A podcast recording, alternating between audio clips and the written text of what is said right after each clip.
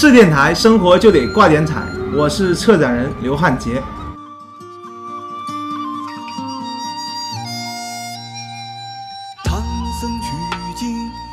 我知道沈阳独立电影联盟，就像你说的是电影爱好者的学习交流平台，你觉得它有没有真正发挥到它的作用呢？为什么？其实，在它之前还没有这样，就是说大型的一个组织的电影爱好，就没有这么大型的，就是说电影爱好者组织。之前有的都是看电影的组织，它并不是去拍电影。嗯。所以说，这个在当时来说是比较，就是说难得的。然后，嗯，越来越多的这个爱好者都聚在一起，然后组成这个。一组、二组、三组这些小剧组，最多时候能到十第十五组。然后每一个组大家就是说在里面自由组合呀，然后来创作拍摄，就是自己想拍的片子。这个来当就是当时来说是一个对沈阳的这个独立电影这方面来说是一个非常好的一个推动。然后如果发展到全国来角度来说呢，其实全国也有很多这种，呃，拍电影爱好者组织，比如说南京业余电影协会，呃，包括西安独立电影联盟，跟这些组织相比，相比较来说的话，其实沈阳独立电影联盟算是做的比较好的，也是比比他们就是说，呃，时呃时间。时间更长，就是说维持的时间更长。嗯，所以说，嗯，还是发挥了一定作用。但是，毕竟，嗯，能力资金也都有限，并并没有发挥到就是说像我想象的那样，又去大家去在一起又去拍院线呀什么的，这些我其实还没有达到当时。最后，最后达到了就是拍摄网络网络大电影这个实现了，但是目前也就止步于此，止步于此，还没有就是说更多，再往上就是就是说白了就是资本的世界了，你懂吗？你懂吗？就是我我懂，因为就像我们追现那种很火的综艺选秀嘛。其实都是资本的角逐，对对，最后选出来的那些人都是资本的角逐。对对，就是说刨去资本运作以外，我们基本已经玩到头了，再往上就必须得要资本介入了。所以说，作为一个民间的这个电影爱好者组织，基本已经就是说能达到它最高的一个高度了。嗯。后来就是通过这个联盟，你们拍摄微电影《粉藤》《木菊》等。在这个过程中，你收获了什么，或者说你学到了什么呢？嗯，其实咱们当时不是有有有两个目标吗？一个是拍，呃，一个是拍纪录片，一个是拍剧情片。包括我大学的时候拍的不也是剧情片吗？是吧？然后通过这个联盟，然后开始真正的拍摄到这个剧情片了，终于达成了从大学就开始希望拍摄剧情片这个愿望。然后能和更多的人相处在一起，一起创作，然后感觉真的就是乐在其中。看来我感觉自己可能或许更热爱的就是拍剧情片。这样感觉这样说感觉可能是有点对不起这个拍纪录片啊。但是其实作为一个电影人来说，其实尤其包括我们来说，其实你热爱的东西广泛一点，其实也没有什么坏处。其实人生，嗯，并没有人。逼着你去有多么专一，你去做这件事儿就真的就一直在做这件事儿吗？其实并不是，包括人人我们人一来说，它本身就是同一个人，他就有很多的这个角色。你说既是女儿，未来可能又是女朋友，又是妻子，然后还是还是可能还是妈妈。本身这个人他就面临着很多的角色，所以说，呃。专一和这个广泛其实都没有相对的对与错，你热爱的东西多也未必是件坏事，也可以就是说处处开花吧。刚才你也说到了，就是你很喜欢挑战，也喜欢尝试。后来你们不是还参与创办了《赤》杂志、《赤电台》，就是你会去尝试很多东西，尝试新东西，对你的理想来说是一个怎样的存在呢？嗯，我感觉可能这是我长时间以来一直就是说，嗯，会会遇到的事情，就是不断的尝试新东西和和这个这个挑战。其实这个说到这个吃杂志和吃电台。当时就是说，身边有很多有趣的朋友，然后他们可能有很多自己的作品，比如说一些独立音乐人、一些摄影师，还有一些什么其他做一些，比如说手工的也好，还是画画的也好，这些朋友他们都有很很不错的这个作品，但是大众却不知道他们。当时我们感觉就是就是这样会很，就是说，嗯。呃，东北话来说就是就是白瞎了他们的才华，耽误了他们的才华。呃，然后我们我们就希望能推广这些朋友，让更多人知道他们。所以后来就开始做这个做了这个独立杂志，就叫《吃杂志》。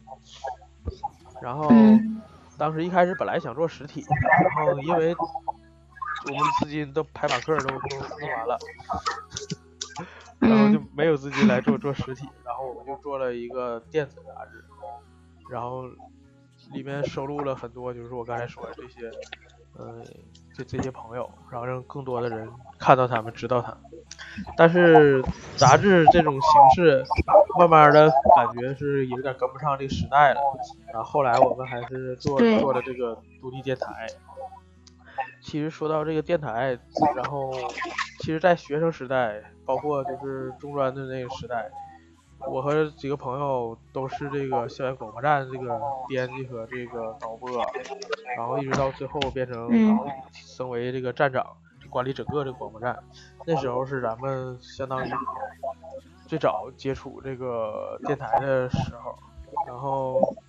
嗯，又过了大概能有七八年吧，然后到零二零零四年的时候，我们有个朋友他自己做了一个论坛，当时特别流行论坛，嗯，然后在论坛里边发帖啊什么的，然后当时比较在国内比较有名的这这几个论坛，我说你可能不太知道，有个论坛叫西草街，还有个论坛叫 B N T。这个 B N T 就是未来，好吧，我都不知道是吧？嗯，这个 B N B N T 就是未来做大鱼海棠的这个这个公司。大鱼海棠你知道吗？嗯，啊，大鱼海棠我看过。对对，他们的前就是当时这个 B M T 的这个这个论坛，就是他们做的。然后当时，嗯，我说的这两个论坛，他们分别都做了，在论坛这个成员里边选选一些适合的人。这两个论坛都分别做了他们自己的独立电台，当时不叫独立电台，叫网络，叫网络电台。西草街那个就叫做西草街网络电台，然后 B N T 的那个就叫 B N T 网络电台。然后这时候呢，我们有个朋友也是自己做了一个论论坛，叫做逝去信仰。然后我们在我们这个论坛里边也开始。做了这个独立电台就叫逝去信仰网络电台，这是咱们第一次接触和制作独立电台，这是二零零四年的时候。然后当时这个现在非常有名这个糖蒜广播，虽然也是零四年开始做，但是我们当时并不知道他们。我们当时其实当时网络还没有那么发达，或者他们的宣传的原因，咱们也不知道他们。那是二零零四年，咱们也开始做自己的独立电台。然后一直大约得过了十年左右了，就二零一三年都成立联盟电影联盟之后了，我们才有空成立咱们自己的这个独立电台，就是吃电台，配合配合这个吃杂志和这个这个智能传媒做这个独立电台。其实，呃，其实想简单点儿是最好的，什么事儿都别想太复杂。然后定好一一个想去做的事儿，就从各方面围绕着围绕着去做这件事儿，失失败了也无所谓，至少得到了经验和宝贵的这个回忆，依然不后悔。就像我咱们大学拍的第一个独立电影，拍完之后因为硬盘损坏，咱流产夭折了，最后没有这个成片但是整个拍摄过程中，那都是咱们这个比较热血和难忘的青春。这是其实有这些了，这个片子当时不该拍。然后当然，当时很多剧组成员在那之后都没有机会再去接触拍摄别的片子，然后所以咱们还在继续做这方面的人，还在继续拍片的人，其实，呃，其实另一方面也是想替他们完成当时咱们这个梦想，就是身上能嗯多了一个就是说担子。嗯大概是这样。再一个就是，再就是在二零一四年，我的这个嗯拍摄搭档，就是你刚才说的拍摄粉藤啊、木菊啊，咱们这个其中一个拍摄搭档叫做大浩，然后他因为嗯。车祸也离开了我们，啊，然后我们当时也是感觉很就是说很受伤，也很失落，因为我们失去了一个非常好的这么一个搭档，然后以至于后来咱们现在来拍摄其他的片子，我感觉是在背负着他的梦想继续往前走。嗯嗯嗯，就是很多人会因为害怕失败而不敢尝试。嗯，嗯，你怎么看待这个问题？就是别怕失败，你你就就是说你做什么，即使你失失败了，不要太看重。就是说结果固然重要，但是你即使失败了，你也有收获。你可能收获了收获了嗯。通过拍摄片拍摄这个片子认识的朋友，可能呃收获到拍摄这个片子，然后积攒下的一些人脉，或者是整个这个拍摄过程，就是你这个人生的阅历，这都是无无价的、嗯。宝贵的。所以说，嗯。别别别想太多，也别想着害怕失败，想做就去做。就是不要太看重结果嘛，对。做自己喜欢的事情。对对对，但是得嗯。看你到底有会付出多大的代价啊！你别因为嗯。自就是说还没工作，自己都吃不上饭了，还去追求，我倒不反对，但是前提得是先生活能活着。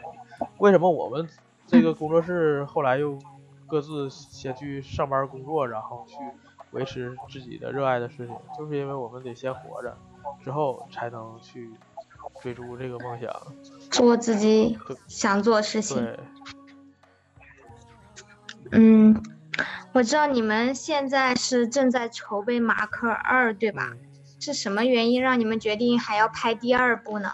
嗯，其实当时拍了第一个第一部之后，就计划拍二，但是当时这个时间太短，感觉受访者们可能也没有更多更突出的这个变化，所以计划在十年之后再拍二。然后主创也好啊，还有受访者也好，也都沉淀下来，这样可能才更有意义。嗯，就是就是想沉淀十年之后，再对以同样的方式再去那啥。对，就是说，其实这十、这十嗯那其实这十嗯年也都在陆陆续续的跟拍一些受访者，比如说那个肖寒也嗯好，还是那个一些其他受访者，这十年之内他们有一些演出啊或者重大活动，我们也都去跟拍去。也就是其实，在拍完一之后，其实也就算拍完一之后，二一直也没停，然后一直到这十年后才，就是说把这个采访部分，然后和这些一些新新受访者的这些跟拍才提上日程。哦，原来是这样。那你跟拍受访者有得到哪些收获吗？嗯，跟拍受访者，你可能更了，肯定是更了解这些受访者了，然后和他们成为了朋友，有些成为了更好的朋友，然后收获嗯其实是，其实你多了一个朋友，其实这就是收获。嗯其实其实没有什么收获比，就是说，嗯，收获一个人更好了。嗯。嗯所以说，友情是一个是对于我们来说最大的一个收获。嗯，那对于现在拍马克二，你有哪些目标或者说期望？最后你希望把它做成一部怎样的纪录片？就是相比于第一部，它会有哪些不同的地方吗？嗯，就是马克二的主题暂定是暂定是改变改变，然后一部分呢是对，一部分呢是原受访者，然后更多的是这个新面孔，然后。从他们身上或许会有很多，就是说不一样的事情，然后还是希望展现给大家更丰富的一群人。但是，嗯，因为目前因为这个疫情原因呢，原计划在原计划上又这个时间又推再推迟半年，原计划是明年明年明年发布。但是现在估计至少还得再推迟半年，希望最后这个效果能让大家满意吧。当然最后这个众众口难调啊，但是我们还是希望做自己。其实那嗯不用特别迎合 观众，做自己，坚持真实就最对就最好。对，坚持真实才是这个纪录片的本质。嗯，好。那提前祝你 就是这个马克尔成功嘛，谢谢谢谢，达到你预期的效果。嗯，好，那我就最后一个问题了。嗯，对于像我这种学习与传媒相关专业的学生，你有哪些话想送给我们？还有就是你对未来传媒行业的发展有哪些看法？嗯，其实一个就是不管是学习传媒。相关的人也好，还是一个有梦想的人也好，就是做自己想做的事儿，即使会付出代价，嗯，那就早点，那就做，然后早点做，并且坚持下来，因为坚持才会带来机遇。因为你都不坚持，不坚持的话，你遇到机遇的人很很少。就像我打个比方，打一个不恰当、不恰。呃，不恰当的这个比喻就是你买彩票，你可能买一次，你中奖中奖的几率很很小，中奖就相当于这个机遇，就是买一次可能中奖的几率很小，但是你坚持七七买，可能你就遇到机遇或者中奖的这个几率可能就更大。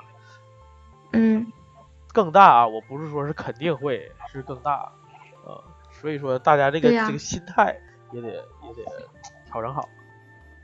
然后关于放平吗？对对对，新。然后关于未来这个传媒行业的发展，我感觉慢慢的不不光就是抖音也好，还是哔哩哔哩也好，还是这些视频网站也好，这个传媒行业感觉从原来这个大众传媒，慢慢就向这个呃个人传媒来发展。其实每个人可以就都是一个都是一个，就相当于自媒体嘛，每一个每个人都是一个。传媒的一个出口，就是从原来的嗯大的到现在一个一个小，我感觉这是一个不可改变的一个趋势，就是说还是还是一件好事儿，就是说原来假如说你得去做什么宣传什么的，你可能得去做去一些就是大的报社也好啊，还是电视台也好也好去去那儿宣传。现在可能你自己就能宣传，对不对？这不就是一件好事吗？嗯。所以说，未来传媒应该就是说，往纯纯的自媒体慢慢发展。包括现在沈阳也好，一些就是纸媒、一些传统哈，从传统媒体，很多报纸啊、杂志现在都不是没有了，然后他们都都改成，嗯，前一阵子都改成。那个微信微信平台，现在微信平台也没有那么火，其实全都是不是抖音就是 B 站，这也是一个全民自媒体这么一个时代。嗯，网红也越来越多了，这是一个未来一个趋势。说实话，这个还直播带货呢。对，说实话，这个对于你们这学传媒的孩子的这些学生来说，其实未必也是件特别好的事儿。嗯。我感觉对，看你自己怎么看吧。感觉对你们也是一个威胁，但是但是你们 毕竟学过这方面，可能也有一些先天的条件，可能你们做的应该是比那些大众、比那些平凡人要做的更好。嗯，可能吧。嗯，也许吧。其实很多就是包括拍片的这些人，包括一些有名的一些导演，他们原来都不是学导演。你看，你看，张艺谋是学是学摄影的，然后这个姜文，姜文是那个学表演的，然后这个冯冯导是这个美术，所以说他们都不是导演专业出身，所以说不一定就是学什么真的干什么，也不一定就是。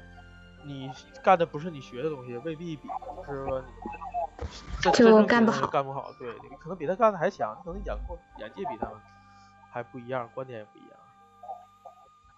嗯，希望你们毕业了能有更好的发展。好，那今天就辛苦老师了。好嘞，好嘞。啊，谢谢了。那我们今天就到这儿。好的，好的。嗯，拜拜。